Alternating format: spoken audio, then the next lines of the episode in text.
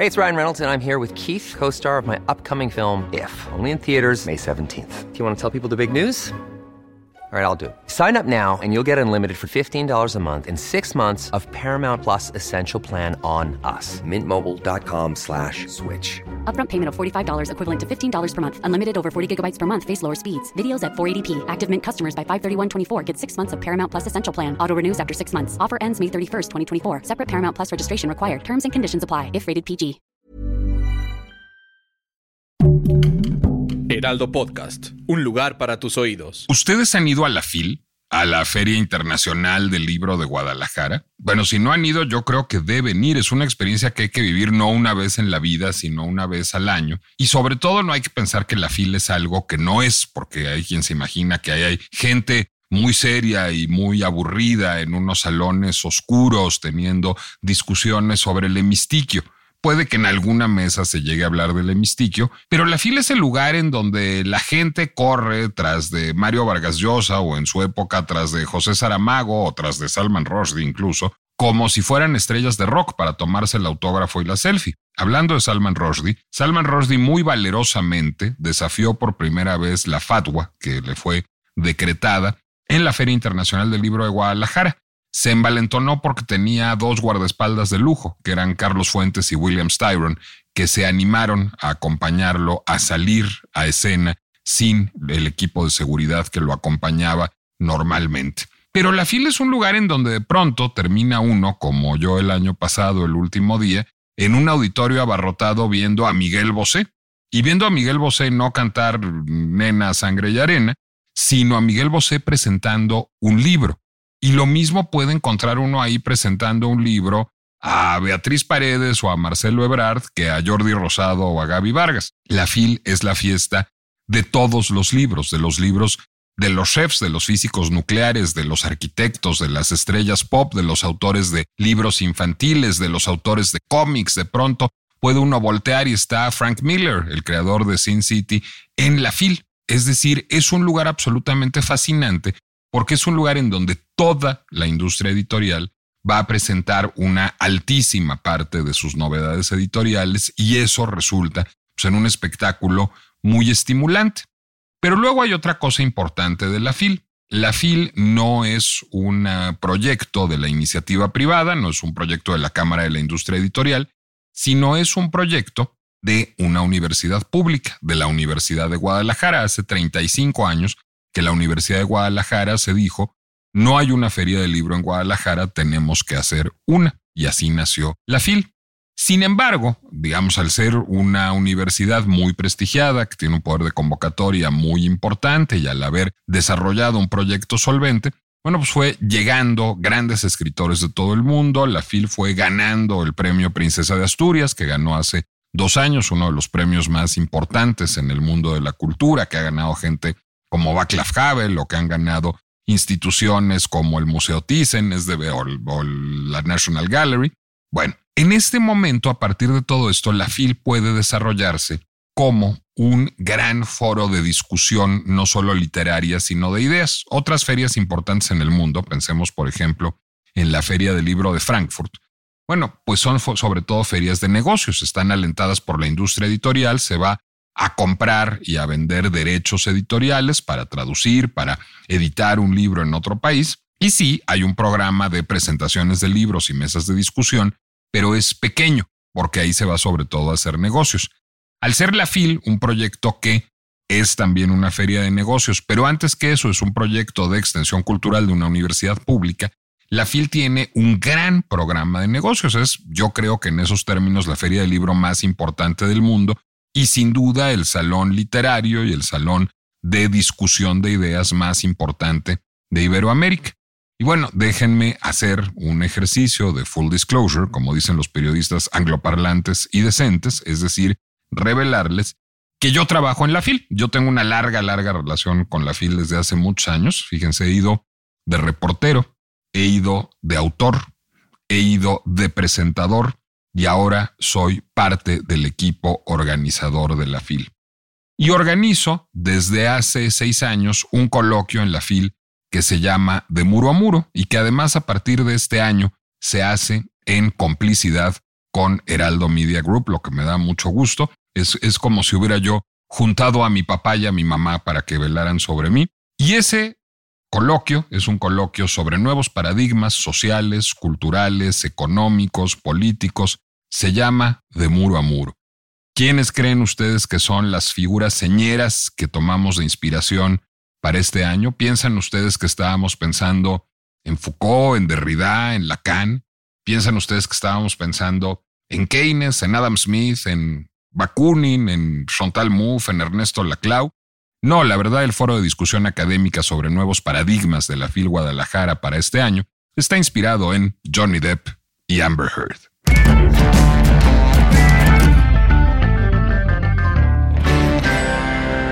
Así es la pinche complejidad, ya no puede uno ni leer la sección de espectáculos con tranquilidad pensando que está dedicándose a la frivolidad misma y que lo único que se va a enterar es de cosas glamorosas que hacen personas guapas y de pronto resulta que, así es la pinche complejidad, insisto, uno está leyendo la nota de un divorcio de Hollywood y termina pensando en las dinámicas sociales de género identitarias su relación con el entorno jurídico, termina uno teniendo una discusión importante consigo mismo y a lo mejor con el mundo, pues diría yo, a fin de cuentas, sobre ciudadanía digital. Esos son los fenómenos de la pinche complejidad que analizamos en este podcast que me da mucho gusto presentarles cada semana aquí en el Heraldo de México. Mi nombre es Nicolás Alvarado y Hoy vamos a hablar pues de la agenda que se desahoga en el coloquio de muro a muro de Phil Guadalajara que presenta Heraldo Media Group a partir de este año en ese contexto. A ver, ¿por qué digo que este foro académico en donde viene un filósofo francés tan respetado como Gilles Povetsky o donde viene un eh, escritor tan premiado como Julian Fuchs? Bueno, ¿por qué digo que este coloquio fue inspirado por Johnny Depp y por Amber Heard? Pues porque esa historia es una historia fascinante que de hecho yo alguna vez llegué a abordar en las páginas del Heraldo, en donde están jugadas tres cosas. Primero veamos algo. Amber Heard denuncia a Johnny Depp en un texto que publica en el New York Times y él contradenuncia y ya jurídicamente diciendo que ha sido calumniado, en un momento en que el Me Too tiene un auge importante, en un momento en que la gente está diciendo, o una mayoría de la gente, yo te creo a las mujeres que denuncian en el Me Yo te creo, lo que lleva implícito es yo te creo por ser mujer. Por el solo hecho de ser mujer, yo te creo porque descreer de una mujer sería misógino.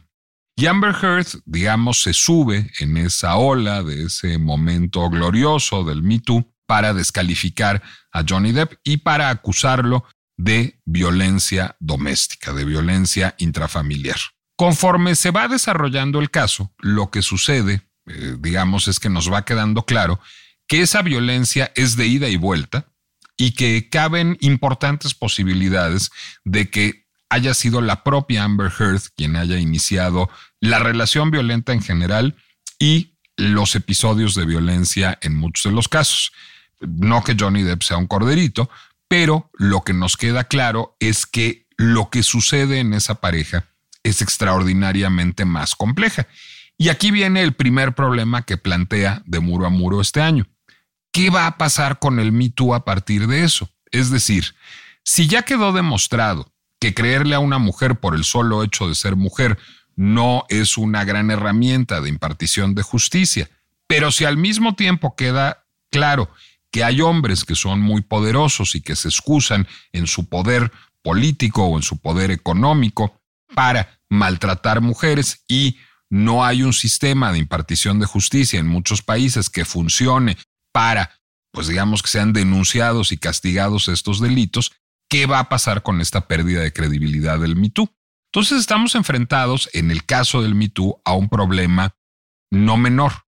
La herramienta que fue creada para visibilizar algo que no estaba siendo correctamente atendido por el sistema de impartición de justicia se reveló no solo falaz, sino susceptible de cometer injusticias. Diré que en México el suicidio de Armando Vega Gil nos vuela, digamos, un poco sobre toda esta reflexión todo el tiempo y que además ha quedado desprestigiada, que ese es otro problema. Es decir, quienes se oponen militantemente al Me Too, pues ahora tienen un muy buen argumento para oponerse a partir del caso de Johnny Depp y Amber Heard. Primer problema. Segundo problema, todo ese proceso jurídico fue un proceso extraordinariamente violento entre ambos cónyuges y violento sobre todo por la acción de las redes sociales. Hay estudios, si no me equivoco, estoy citando a la revista Wired, pero en fin, si no, si lo googlean lo van a encontrar muy rápido. Hay estudios que rastrean el uso de granjas de bots por parte de ambas partes en ese conflicto. Tanto la defensa de Johnny Depp como la defensa de Amber Heard contrataron granjas de bots. ¿Cómo funcionan las granjas de bots? Si algún día deberíamos traer a un experto aquí a la pinche complejidad que nos ayude a explicarlo. Bueno, en gran medida lo que hacen es detonar un tren del mame. Es decir, no es que cuando se desata el tren del mame, todos los que van a bordo, digamos, todas las publicaciones al respecto, sean bots. Hay muchas publicaciones que son orgánicas, pero que son orgánicas por causa de algo que en el mundo de las redes sociales, en el argot de las redes sociales, se llama FOMO, el Fear of Missing Out. Si todo el mundo está hablando mierda de Amber Heard, yo no puedo no hablar mierda de Amber Heard porque voy a sentir que me estoy quedando fuera. Tengo ese miedo de quedar fuera, ese fear of missing out y necesito subirme al tren del mame para estar hablando de lo que todos están hablando. Bueno, ese fenómeno que está muy estudiado en marketing digital y particularmente en marketing digital negativo, lo utilizaron ambas, ambos protagonistas del juicio, Amber Heard y Johnny Depp. Y habla de cómo se ha ido envileciendo el entorno y de cómo cada vez estamos viviendo más violencia digital.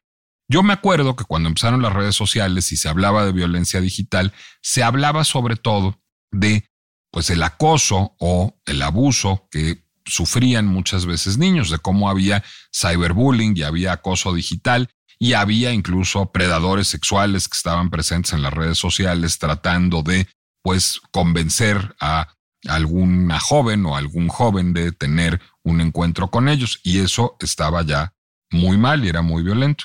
Después vino, yo creo que después vinieron los linchamientos digitales y después vino pues un entorno en donde alguien decía algo o hacía algo, voy a regresar a este tema en un momento, y recibía una andanada de violencia que podía llegar incluso a amenazas de muerte.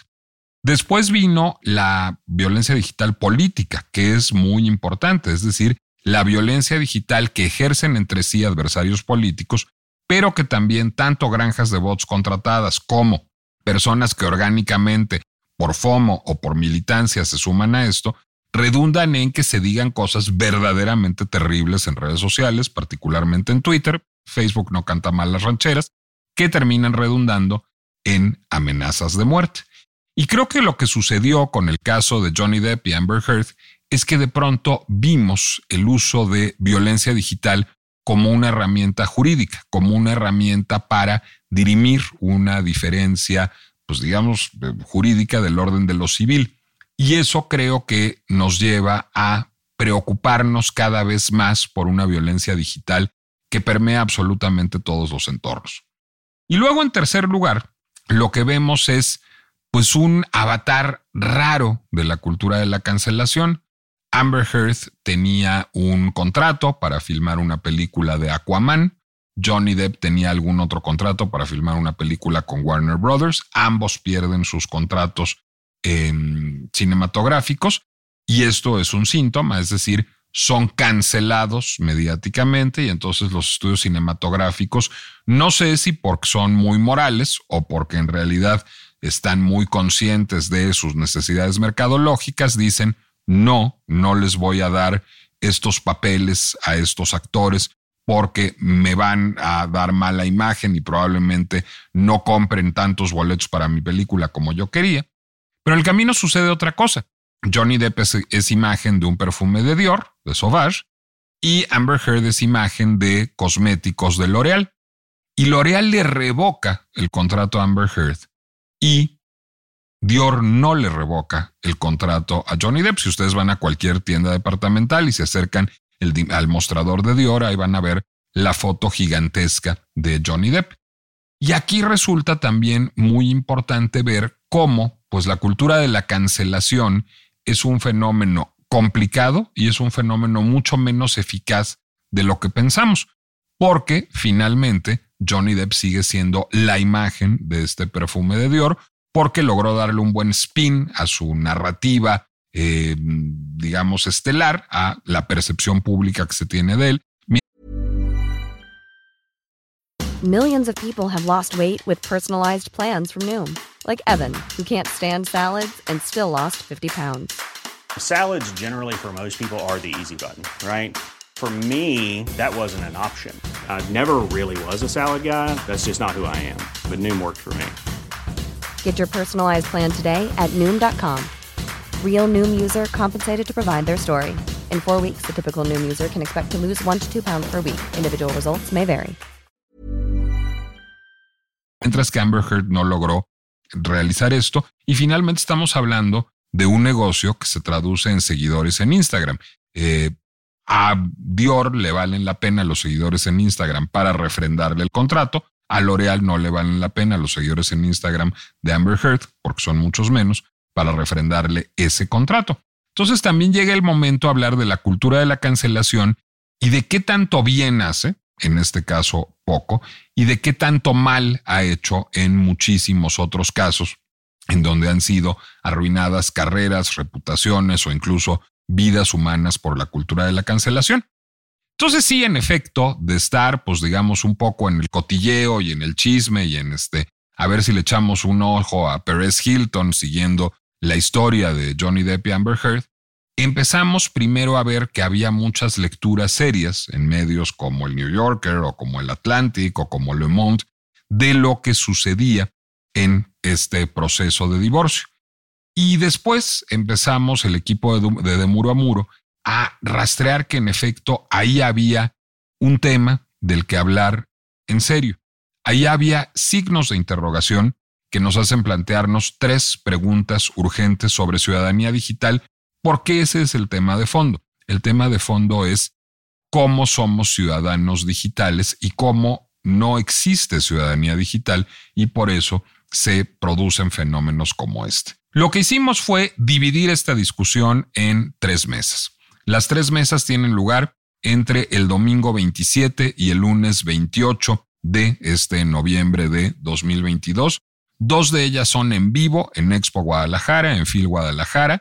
Si van a estar ahí, dense una vuelta. Si no van a estar ahí, la pueden ver en el canal de YouTube del Heraldo de México o en el canal de YouTube de YouTube de la FIL, pero seguro ya tienen el hábito de ver el canal de YouTube del Heraldo de México. Y una de esas mesas es virtual, la segunda, que se verá en los canales de YouTube del Heraldo de México y de la FIL. A ver, voy barajándoselas despacito y contándoles de qué va cada mes. La primera mesa se llama Cómo detener la violencia digital. ¿Quién está en esa mesa?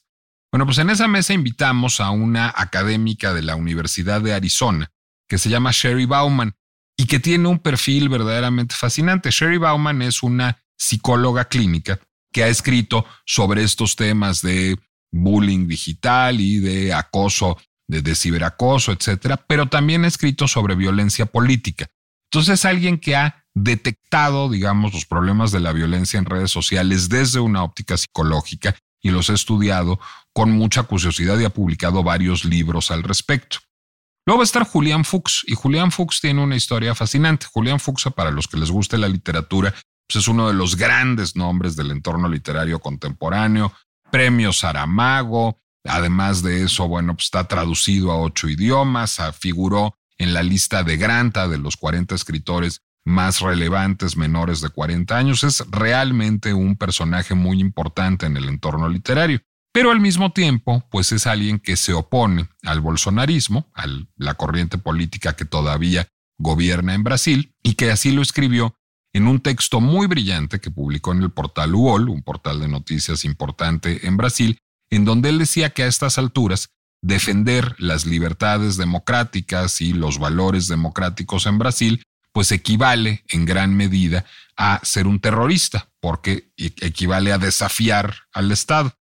Bueno, a partir de ese texto, que es un texto brillantemente escrito, hubo un linchamiento digital masivo a Julián Fuchs en Brasil claramente motivado por el bolsonarismo que terminó en amenazas de muerte. Fuchs va a venir a contarnos de esta historia que dio la vuelta al mundo y creo que podrá poner el dedo en la llaga de cómo funcionan estos fenómenos bajo regímenes con TITs autoritarios.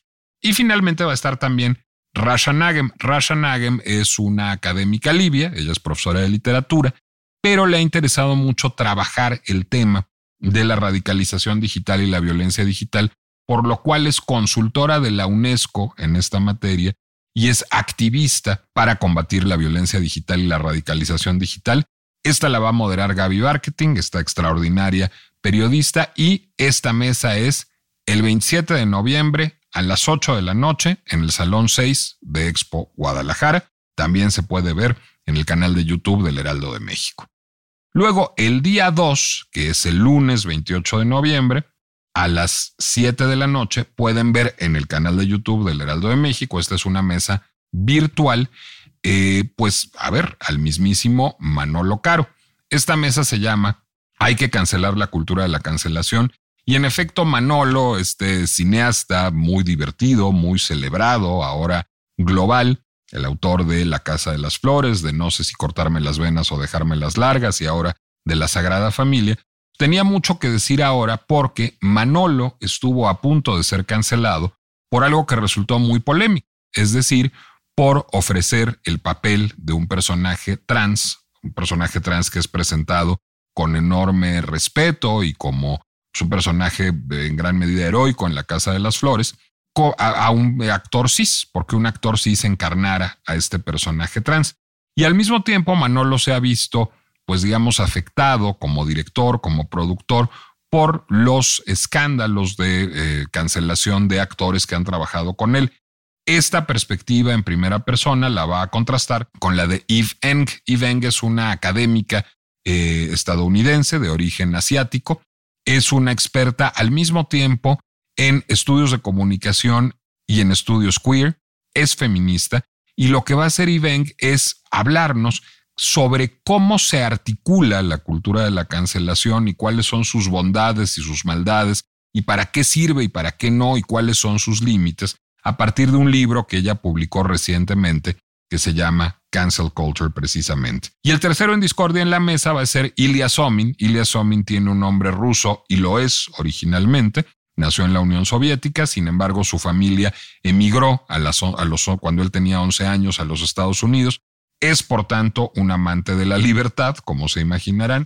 Él estudió derecho, es abogado y es, yo diría que un analista importante de la democracia. Es alguien que tiene mucha presencia en medios de comunicación estadounidenses, seguramente se lo han topado en las páginas del Washington Post o en CNN. Pero Ilya Somin es el en que ha pensado mucho en la calidad de la democracia y en la democracia y su relación con la ciudadanía. En este contexto ha escrito mucho recientemente sobre toda esta tendencia a partir de las protestas de George Floyd y de Black Lives Matter a derribar estatuas de figuras históricas tanto en Estados Unidos como en el Reino Unido y tiene una visión matizada y compleja al respecto. Creo que va a ser una discusión rica. El moderador es Luis Recendis. Luis Recendis es un crítico de cine, además de ser un tipo verdaderamente encantador y entrañable, que escribió un ensayo brillante para letras libres argumentando que la cultura de la cancelación no existe y que los que estamos en contra de la cultura de la cancelación, es mi caso, lo que queremos es cancelar la discusión. Y aunque no estoy de acuerdo, me parece una provocación intelectual fascinante y creo que la moderación dinámica, porque las moderaciones en de muro a muro son dinámicas, de Luis aportará mucho a esa discusión. Y finalmente nuestra última sesión, el lunes 28 a las 8 de la noche, en el Salón México 1 del Hotel Hilton, que está ahí enfrentito de Expo Guadalajara, que es digamos como el recinto alterno de la fila, el Hotel Hilton, bueno, se va a llamar Tiene futuro el MeToo y vamos a discutir justamente qué tendría que hacer para replantearse, para sobrevivir este movimiento que de alguna medida es necesario, pero que ha perdido credibilidad y viabilidad. Ahí estarán Luz Ángela Cardona, ella es una académica de la Universidad de Coahuila, pero es colombiana y ha desarrollado un estudio interdisciplinario que abreva de lo jurídico, de lo sociológico, para entender qué es el MeToo y cómo ha sido recibido el MeToo. Gilles Povetsky, que es un filósofo y sociólogo francés, una de las leyendas del pensamiento contemporáneo, es el autor de la era del vacío, un libro que fue seminal para entender la posmodernidad. Es el autor del Imperio de lo Efímero, un libro que nos hizo ver cómo la moda como forma, es decir, el sistema de innovación y obsolescencia sistemáticos son pues, lo que marca las sociedades contemporáneas, va a estar ahí Lipovetsky. ¿Por qué? Porque también es autor de un libro que fue muy importante hace unos 20 años, que se llamó La Tercera Mujer y que hablaba de un nuevo modelo femenino que ahora ha sido desplazado por nuevas reivindicaciones identitarias. Lipovetsky ha sido muy verbal en su cuestionamiento reciente al Me Too en muchos espacios mediáticos. Él también es una figura mediática internacional y será interesante contrastar lo que tenga que decir con lo que tenga que decir Luz Ángela. Finalmente también nos acompañará alguien que en esta feria estará muy presente en esta edición de Phil Guadalajara, que es Maruán Soto Antaki, porque este año el país invitado de Phil Guadalajara es Sharjah. Y ustedes dirán, ¿qué Sharjah? Nunca he oído hablar de eso. Pues es que Sharjah es un emirato, pero es un emirato con menos bling que Dubái, digamos. Es el emirato culto de los Emiratos Árabes Unidos, es el emirato que tiene más actividad bibliográfica, museográfica, tiene una feria de libro importante. Y entonces al venir Sharjah y con él la cultura del mundo árabe, nos interesa mucho también que Marwan nos cuente desde su perspectiva, él es sirio mexicano y además es un experto en Medio Oriente, cómo funciona el Me y cómo funciona la visibilización de la violencia de género en entornos tan distintos al nuestro como el de Medio Oriente. Además, ahora que estamos hablando tanto de Qatar con el Mundial y de la situación de las mujeres en Qatar, será interesante también, pues digamos, enriquecerlo con esto. La moderadora de esta sesión es Susan Crowley.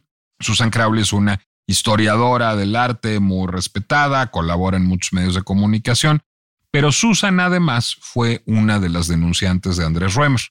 Es decir, cuando muchas mujeres decidieron denunciar en un esquema de Me es decir, en redes sociales, no ante un tribunal, las conductas de Andrés Römer, bueno, pues Susan Crowley fue una de ellas. Entonces ella tendrá mucho que decir en carne propia. Ahora, ustedes dirán a estas alturas, pues este señor está loco porque está diciendo que hay gente de muy distintos puntos de vista entre sí y que está invitando a mucha gente a ese foro que está en desacuerdo con él. Sí, exactamente, de muro a muro no es un foro para validar nuestros propios prejuicios, para eso nos podemos dar cuerda en nuestra casa muy contentos, nos servimos un whisky y nos damos cuerda diciendo que todo lo que pensamos es maravilloso, sino es un foro para plantear preguntas. De entrada yo les adelanto, van a tener la respuesta a si hay que cancelar la cultura de la cancelación, si tiene futuro el Me o a cómo detener la violencia digital cuando salgan de, de muro a muro. No, no es un foro que ofrezca respuestas, es un foro que plantea preguntas. Y ese es el espíritu de la FIL, diría yo, y es el espíritu en el que a mí me gusta trabajar también aquí en la pinche complejidad. Es decir, yo creo que lo que necesitamos son prontuarios para la discusión. Necesitamos provocaciones para pensar, para pensarnos, para discutir con otros, para leer la realidad de esa manera y eso es lo que pretende hacer de muro a muro y yo agradezco además enormemente que Heraldo Media Group haya decidido a partir de este año volverse un cómplice de muro a muro y seguir cultivando juntos la pinche complejidad. ¿Dónde está todo el programa? Porque evidentemente no, no estoy esperando como si esto fuera receta de Chepina Peralta, hayan sacado lápiz y papel para anotarlo. Solo los Gen Xers y los Boomers van a saber quién es Chepina Peralta. Los Millennials y los Centennials, googleenlo por favor. Pero bueno, Toda la programación, para que no anoten como en receta de Chepina Peralta, está en demuroamuro.mx. Ese es nuestro sitio web. Más fácil, a las 8 de la noche del domingo 27 y a las 7 y 8 de la noche del lunes 28 pueden ver las tres sesiones de De Muro a Muro en el sitio, en el, en el canal de YouTube de El Heraldo de México. Nada más le ponen El Heraldo de México en YouTube y encuentran el sitio. Y para toda la información que quieran sobre el coloquio, pues ahí están, por supuesto, no solo las redes sociales del Heraldo y de la FIL, sino también la de Demuro, el Instagram de Demuro a Muro, que es arroba de Muro a Muro, y mi Instagram personal, que es arroba Nicolás Alvarado Lector. Espero verlos en Guadalajara, dense una vuelta por la FIL, no solo de Muro a Muro es una maravilla, sino la FIL, y no es una maravilla por mí, es una maravilla por el nivel de discusión que procuran los invitados que van. La FIL toda es una maravilla en ese sentido, es un lugar estimulante, divertido, en donde sale uno cargado de libros, cargado de ideas, casi diría yo mareado de tantas cosas que ha pensado a lo largo de la jornada, pero los pensamientos se van organizando saliendo de ahí y terminan transformándonos en el sentido de entender la pinche complejidad de las cosas. Soy Nicolás Alvarado, nos escuchamos la semana que entra, sepan ustedes que La pinche complejidad es un podcast de Heraldo Media Group, de Heraldo Podcast, y que pueden ustedes escucharlo en Spotify, o en Amazon Music, o en Apple, o en Deezer, o en YouTube, o en cualquier lugar en donde ustedes consuman podcast. Muchas gracias y nos escuchamos la semana próxima en La pinche complejidad desde Guadalajara, porque voy a andar por allá. Nos vemos en Guadalajara.